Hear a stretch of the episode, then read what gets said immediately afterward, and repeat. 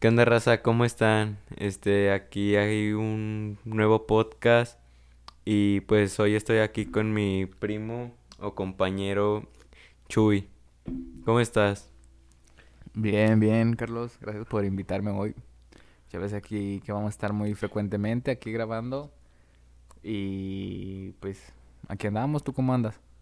Bien, este, pues este personaje va a ser alguien muy recurrente aquí en los en los videos o podcast si nos estás escuchando. Este la otra vez estaba contando que que pues tenía ganas de de irme a vivir solo, ¿no? Y pues decidí invitarte a ti, dije, "No, pues él ya ha experimentado este tema y la neta que pues Sí, pues quién mejor que tú. No conozco a nadie más que se haya ido a vivir solo. Más aparte he visto videos en YouTube y es como de... No, debes de gastarte 40 mil pesos para irte a vivir solo. Entonces es como que... No, pues no, no tengo ni los 40 mil, pero pues sí tengo las ganas de irme a vivir solo. Entonces, pues tú, ¿qué consejo nos darías a los que queremos irnos a vivir solo, pero pues no contamos con ese, con con la economía para irnos a vivir solo. ¿Tú te fuiste a vivir solo otra vez, repito, con ese dinero o cómo fue? No, mira, déjate platico. el salir de mi casa fueron varias experiencias consecuentes, ¿no? Que tuve que pasar para decidirme salir de mi casa.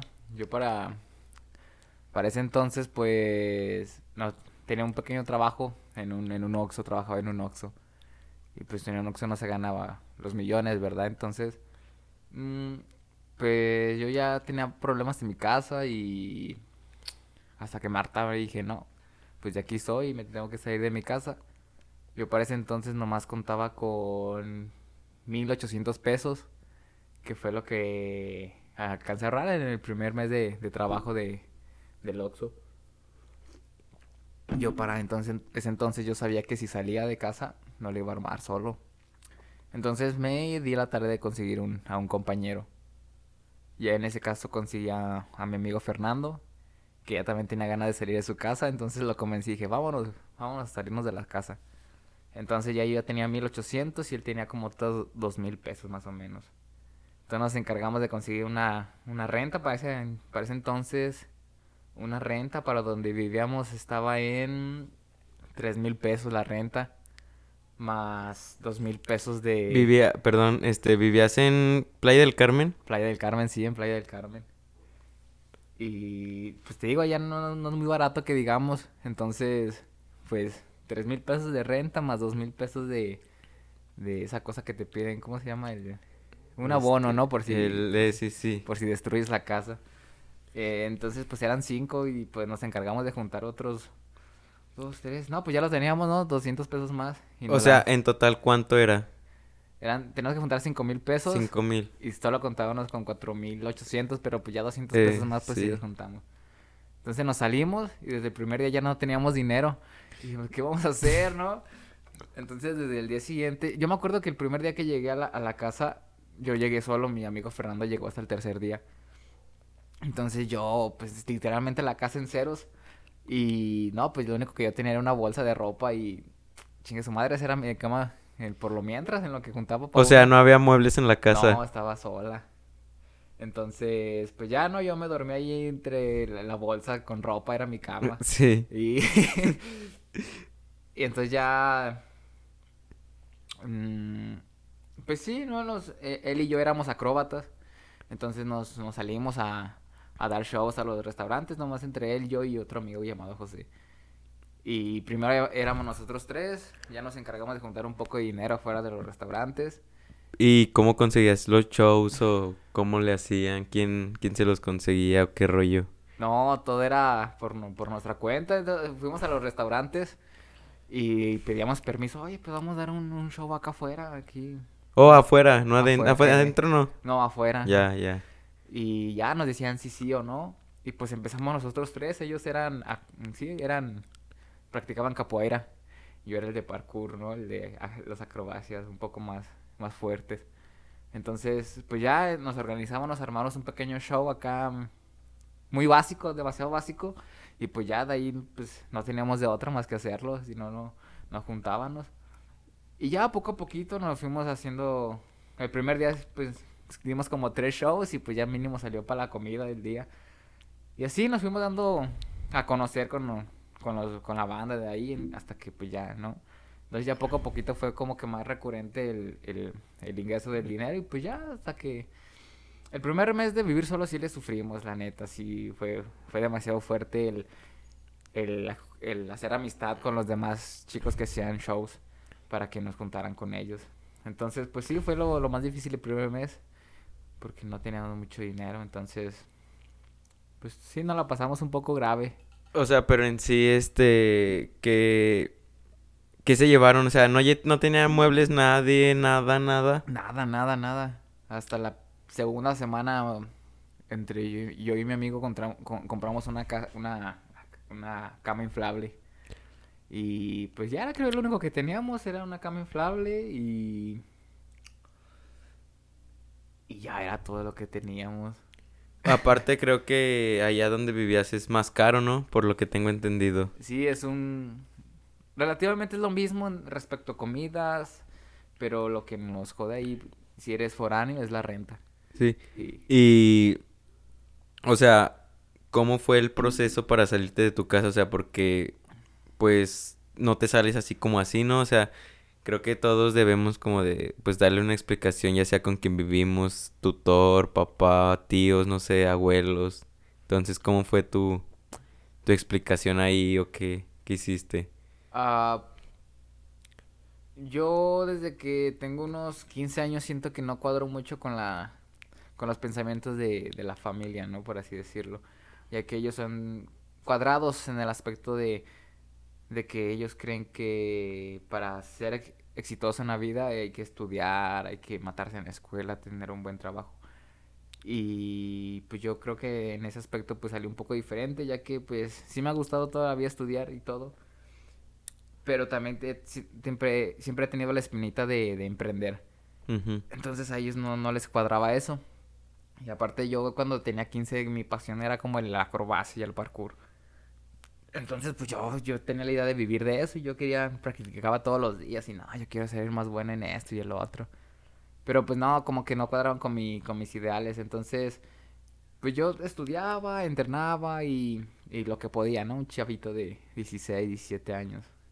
Entonces, pues creo que eso fue como una, una de las cosas principales por las cuales no, pues no, no me, no podía encajar bien con la familia hasta que llegó un momento en el que ellos me dijeron, ¿sabes qué? Pues así están las cosas o, o si quieres seguir aquí en la casa, pues nos vas a tener que al, seguir al 100% nuestras normas o, o a ver cómo lo hacemos. Entonces pues yo un día me armé de valor y dije, nee, hasta aquí ya no, esto no, no, no, no lo que quiero. Y me salí de la casa.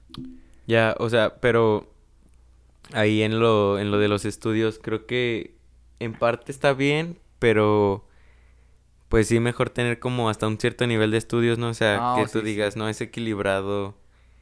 Mínimo la, como que la prepa ya consigues un trabajo, pues no tan bien pagado, pero pues sí que conviene, aunque pues no, no creo que sea lo adecuado. Yo creo que tener una carrera, a veces son, los sueldos son, creo que a lo que sé, o sea, no es que seamos expertos ni nada, cabe de destacar, pero como que con una carrera hasta no, no es un sueldo que tú digas voy a vivir a gusto. Entonces sí. Mm, y bueno, lo que te iba a decir era que, ¿tú qué opinas? O sea, que ya no estudias, este, a ver, pues cuéntanos. Ah, bueno, ya te platico yo. Sí, yo sé que a veces, pues para tener un buen empleo, pues sí se necesita un cierto grado de estudio. Pero pues te repito, ¿no? Yo estaba como en el momento de la de estar chico. rebeldía. De la rebeldía, exacto. Entonces, pues yo sí quería seguir estudiando, pero yo me acuerdo que desde, antes de entrar a la prepa yo le dije a mi mamá, dije, no, yo sabes qué, yo quiero estudiar la prepa abierta porque pues yo quiero, tengo otros ideales. Y mamá y mis tíos me dijeron, ¿sabes qué? Mira, estudia la prepa y nosotros te apoyamos con lo que te gusta. Y a mí me pareció bien, dije, va, sobres, entro. Pero pues ya pasaba del primer año, segundo año, Y llegó un punto en que ellos me dijeron, ¿sabes qué? Pues ya de aquí tú te empiezas a pagar todo. Y yo me quedé con cara así, ah, pues aguante, ¿no? Pues, ¿dónde está el apoyo que me van a dar? Sí. Y entonces eh, fue cuando ellos me dijeron, pues, ¿sabes qué? Así está el asunto y si quieres. Y yo me sentí mal, porque dije, no, pues, no, no era como que el mejor en la escuela, pero pues ahí estaba, ¿no? Le estaba echando ganas. Sí. Y pues ya eso me dio para abajo. Las promesas que nunca se ah, cumplen. Exacto. Entonces yo me sentí mal, dije, no, ¿cómo va a ser que pues yo sí quiero echarle ganas y ellos de un momento para otro, ¿sabes qué? Fue, me tumbaron todo. Sí. Y ya para ese entonces yo ya tenía 18 años, me faltaban 6 meses para terminar la prepa. Pero creo que en ese momento más me ganó, pues sí, ¿no? Los sentimientos. Y conseguí trabajo un mes y fue, me salí de la casa. Y pues eso fue como lo que Sí, la gotita que derramó el vaso para... Sí, pues sí, es, es que es difícil, la neta sí es difícil salirse de su casa. O sea, yo tengo pensado también cómo salirme de, de aquí. O sea, le he comentado a mi mamá varias veces y así. Pero es como que, pues le piensas dos veces porque, pues ahora sí que no tienes nada seguro, ¿no? Y este... Otra vez, güey.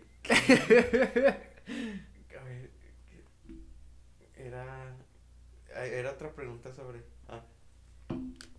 Entonces, ¿tú qué recomendarías? O sea, mm, yo creo ahorita son poquitos los que van a ver este video, pero... O escuchar este podcast, pero ya después que, que tal vez si llegamos a más, lo llegan a escuchar más gente, más chavos de nuestra edad, etcétera, ¿tú qué les recomendarías en sí? Mm, mira, yo les recomendaría que en mi caso, me salí de casa y tuve varias lecciones de vida que siento que nunca las hubiera podido tomar si no hubiera salido de casa. Como la experiencia de vivir solo, el tener que trabajar porque pues si no trabajo pues literalmente no como, me mandan a la calle. Entonces eso fue una experiencia que me enriqueció. Pero siento que hay que tomar las decisiones con inteligencia. Entonces si tú tienes de cierta forma el apoyo de tus papás por tener una vivienda, pues yo siento que deberías aprovecharla. Entonces, porque pues vivir solo sí, sí se pone canijo a veces. Entonces, pues siento yo que a veces jugar con inteligencia, este, sí, no, pues eh, los días tras días tendrías que, ¿cómo les podría decir? Pues sí, si no tienes la necesidad de salirte de casa, pues no lo hagas, si estás cómodo. Porque afuera es otra experiencia que no... Te hace perder oportunidades así como hace ganártelas. Entonces, pues... Pues más que nada siento que es como puro mero aprendizaje, ¿no? El que te ganas viviendo solo. O sea, pues aprendes mucho, pero digo que mientras te acoplas, este... Es como tener miedo, tener, pasar de todo, pues aprendes mucho y pierdes mucho también el, al irte a vivir solo. Ah, exacto, exacto, exacto. Y pues nada, este, ¿cómo fue para ti llegar como un completo desconocido a Playa del Carmen? Tengo entendido, Carlos, ¿cuántos años te fuiste de aquí de León? A los 15 llegué ahí. ¿Y cómo fue tu etapa? O sea, ¿cómo fue cuando llegaste ahí y dijiste, ¿qué, qué pedo? ¿Qué está pasando? ¿Qué...? Ah, estaba, estuvo buena esa experiencia, ¿eh? Porque yo tenía 15 años y yo antes de salir de la secundaria tenía una noviecita que, no mames, que la quería un chingo, neta. yo sentía que la amaba, era mi mundo. Entonces cuando mi mamá me dijo, ¿sabes qué? Nos vamos a ir a Playa del Carmen. Pues yo, yo sentí, dije, no, ¿qué voy a hacer? ¿No? ¿Cómo la voy a dejar? Entonces yo me acuerdo que ese día le dije, estábamos en el parque metropolitano de aquí de León, Guanajuato, ¿no? Entonces yo le dije, ¿sabes qué? Pues ya me voy a ir, ¿no? Ya en dos semanas me voy. Y fue, fue duro, ¿no? Yo tenía 15 años y yo sentí que se me iba el mundo por ella. Y al chiste se lo dije y pues nada, unas lagrimillas ahí de cocodrilo. Y pues no, fue como que en ese momento fue lo que más marcó. Y aparte pues la otra experiencia de, chale, ya no voy a ver a mis primos, a mi papá, porque pues nos fuimos como de contrabando al Chile porque ni le avisamos a mi papá. Sí, sí me acuerdo, sí me acuerdo. como que nos secuestró a mi mamá, ¿no? Por así decirlo, porque no le avisaban a, mi papá. En ese tiempo estaban separados, pero de, todos modos, pues mi papá era. Todavía. Entonces, pues sí, yo sentí feo. el irnos, yo no quería irme, yo sentía que era de aquí, de Guanajuato, y dije, no, ay, no me voy a ir. Y pues el chiste que llegábamos allá, pues llegamos con los hermanos de mi mamá y todo, mis tíos. Y el acoplarme fue difícil, la verdad, sí fue difícil acoplarme porque... Pues yo llegué y dije, no, es que estoy en, tenía 15, de, no, me sentía en otra ciudad, en otro, Eh. en otro- donde yo no era, entonces, pues yo para ese entonces era muy penoso, me, me costaba mucho con, convivir o hacer plática con, con la gente. Entonces, pues yo llego, me meto a la prepa, y en la prepa, pues yo andaba bien enfocado en ese momento en el que yo, no, yo voy a ser el mejor en la prepa, yo, yo pues, tengo que seguir adelante. Entonces, pues entro a la prepa y, y sí fue un poco difícil acoplarme entre- a la prepa y a la ciudad porque pues, no, no me sentía de todo cómodo al principio. Y pues mi personalidad siempre ha sido muy... Antes era muy cerrado, no, no, no se me hacían fácil de conseguir amistades. Entonces, pues fue, creo que fue lo más difícil acoplarme a esa ciudad. Conseguir amistades. Conseguir amistades, sí. ¿Cómo son allá? Mm, O sea, pues son- siguen siendo mexicanos, pero pues mm, tal vez piensen diferente. O sea, no sé si ya se puedan distinguir un leonés con un guanajuatense o con un uno de Guadalajara.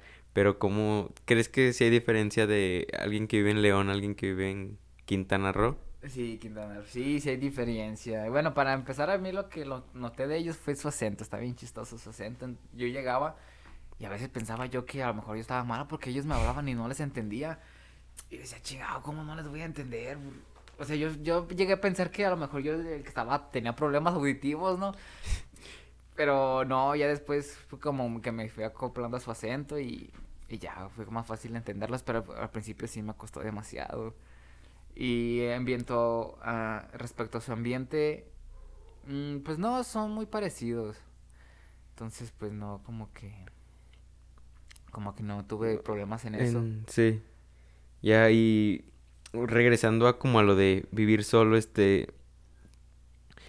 este ¿Llegaste a vivir solo en algún momento? O sea, solo tú. No, jamás viví solo yo. Siempre tuve que tener a, a un compañero ahí conmigo en casa. Ya, y ahora, ahor- o sea, ahorita mismo, ¿cuántos años tienes? 21. ¿Te irías a vivir solo otra vez o le pensarías? Mm, ahorita ya... Tal vez en este momento sí le pensaría. No me, ya no me daría miedo el irme a vivir solo como antes, pero ahora con las experiencias que tuve anteriormente, vuelvo a lo mismo, ¿no? Jugar el juego con inteligencia de esto de la vida. Y yo sé que si no me convi- si no tengo la necesidad y no me conviene ir a vivir solo, pues yo siento que me esperaría un poco antes de tomar una decisión así de nuevo. Entonces sí, sí es como, sí darías ya como un, un, un consejo en general de, de tu experiencia, porque en sí no es lo mismo como, no, no es lo mismo como vivir allá en Quintana Roo que vivir aquí en León, porque siento que los precios son algo más barato en rentas, ¿no? ¿Cuánto Ah, salió una renta allá? De una casa que tú dijeras, no está fea, pero pues tiene lo necesario. Mm, Pues creo que es la más barata, creo que salen tres mil pesos al mes. Tres mil pesos, Tres mil quinientos, tres mil. 3500.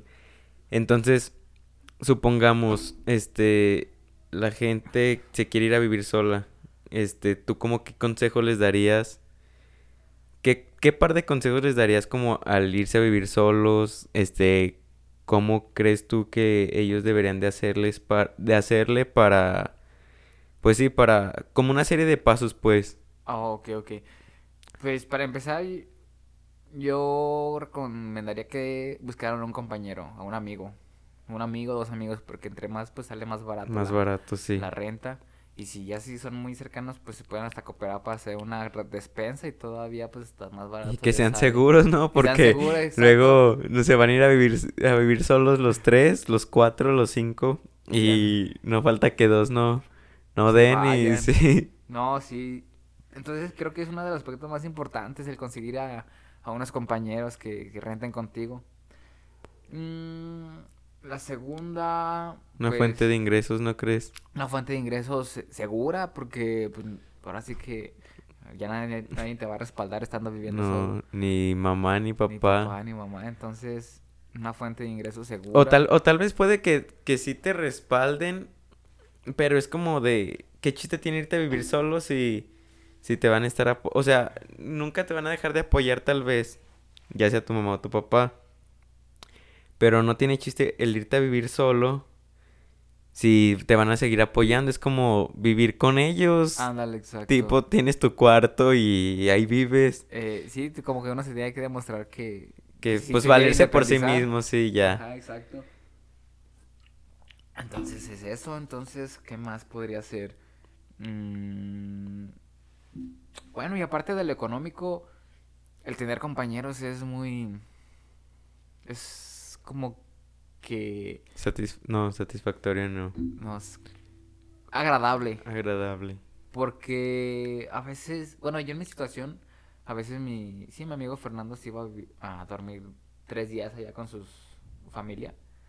Y yo, mm, pues sí me sentía raro, ¿no? El decir, chinga, estoy, estoy solo. O sea, a veces me aburría, o a veces entraba en lo que no falta la, el día de crisis emocional y Existencial. existencial. y estando solo sí se siente otro ambiente, pues no es estando con la familia, como dices, bueno, ahí está mi hermanito y pues me distraigo con mi carnalito. con Aparte, pues dijeras como que, no, pues ya tengo la tele y todo, ¿no? Pero pues tal vez en tu caso, pues le batallabas ahí como para distraerte en algo, o sea, tal vez los principios, los primeros días tenías un celular, pero pues no tenías como una distracción, no tenías, o sea, te puede faltar que el internet, que... O sea, pues no, no puedes navegar ni en redes sociales como para distraerte, entonces como que nada más estás ideando y pues no falta que, Ándale, sí. que quieras hacer, a quien, qui- a quien extrañes.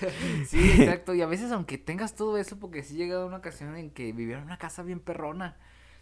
Pagaban, ese día esa casa creo que nos costaba siete mil pesos al mes. Pero vivíamos cuatro adentro. No, afuera no se puede. Entonces, teníamos todo, ¿no? Internet, tele, sofá, refri, estaba bien perrona. Y estaba a cinco cuadras de la, de la playa, entonces decían, ah, chingada, está bien perrona. Pero igual, te repito, se iban ellos y uno se quedaba en casa y decías, chingado, ¿y ahora qué sigue, no? O sea, estoy aquí solo. Me siento aburrido a pesar de que uno tiene, pues, lo básico, ¿no? Por así decirlo. Entonces yo siento, en, en mi caso, yo siento que una compañía sí, sí es, sí, es más cómodo en respecto emocional y económicamente. Sí, y este, cuando ya vivían en algo más, más fijo, más bonito, dices, este, ¿a qué se dedicaban? O sea, ¿qué hacían? ¿Qué? Porque pues, tal vez, te repito, o sea, los que nos están escuchando o algo digan, pues sí, pero ya ellos ya tenían una fuente de ingresos económicos, pero como dices tú, pues solo hacías parkour, ¿no? Empezaron dando shows. Eh, ¿Y cuánto ganaban por show? mm, nuestros shows eran, O sea, era lo que la gente pasara a dar.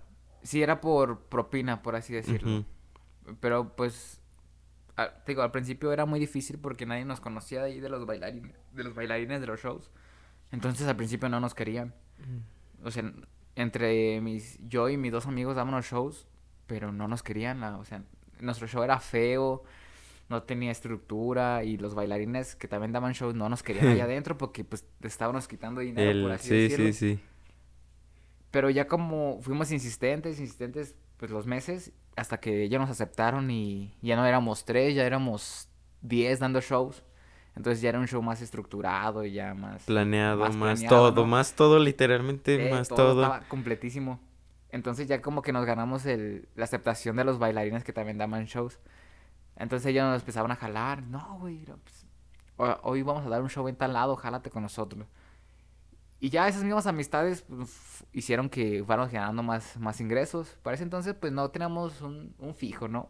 Pero pues mínimo sacábamos un 200 pesos el día. Era lo que, lo que gastaba, o sea, comidas y todo se podría decir. que- o sea, 200 cada quien o Ajá. 200 No, ya por 200. los que vivían en la casa. 200 cada quien aproximadamente, pero pues dependía, no había, había días en los que ganábamos pues hasta cu- 500 pesos y aparte 10 dólares o, o a veces ganábamos 20 dólares y 100 pesos, o sea, era muy, muy variado el, el- lo que ganábamos, pero pues siempre salía para, para comer y renta.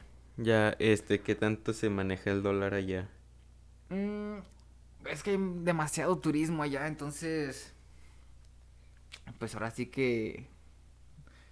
Por cada show en restaurante que dábamos, de 10 personas que estaban sentadas, 6 o 7 eran turistas. Entonces, pues... Soltaban los dólares. Soltaban los dólares. Sí, soltaban dólares. Entonces, aparte de fuente de ingresos y pensar, pues bien, entre comillas, algún otro consejo o ya es como todo. Mm, pues ya sería todo y pues creo que también algo importante pues tener algo fijo, no una meta. Sí, porque pues no te vas a salir y y sin aspiraciones ni nada, Ah, entonces pues sí, yo digo que hasta sin aspiraciones ni siquiera te deberías de salir de tu casa porque pues te va a ganar la hueva de ir a trabajar o porque pues en sí no tienes como algo que tú digas, me motiva a hacer esto para ganar esto y Exacto. pagar esto y así llegar a esto, entonces pues no, no es como algo Sí, si uno no tiene algo fijo pues se va a estancar y no va, no va a progresar y va a estar más difícil. Sí, entonces pues ya yo creo ya ya sería todo por el por el día de hoy. Eh, gracias por escucharnos, gracias por venir. Espero que que puedas estar aquí más seguido y pues nada, hasta luego. Nos vemos. Gracias.